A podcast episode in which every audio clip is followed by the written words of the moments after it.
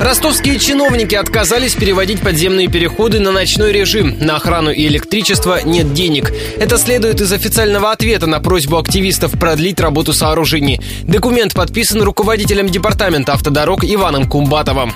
Цитата. Для решения вопроса круглосуточного прохода пешеходов возникнет необходимость принятия дополнительных мер охранного характера и выделения дополнительного бюджетного финансирования. Однако в связи с ограниченным бюджетным финансированием выполнение данных мероприятий не представляется возможным.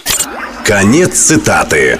Переговоры с мэрией велись с прошлой весны. Общественники утверждали, поскольку ночью переходы под замком, горожанам приходится рисковать жизнью и нарушать правила дорожного движения.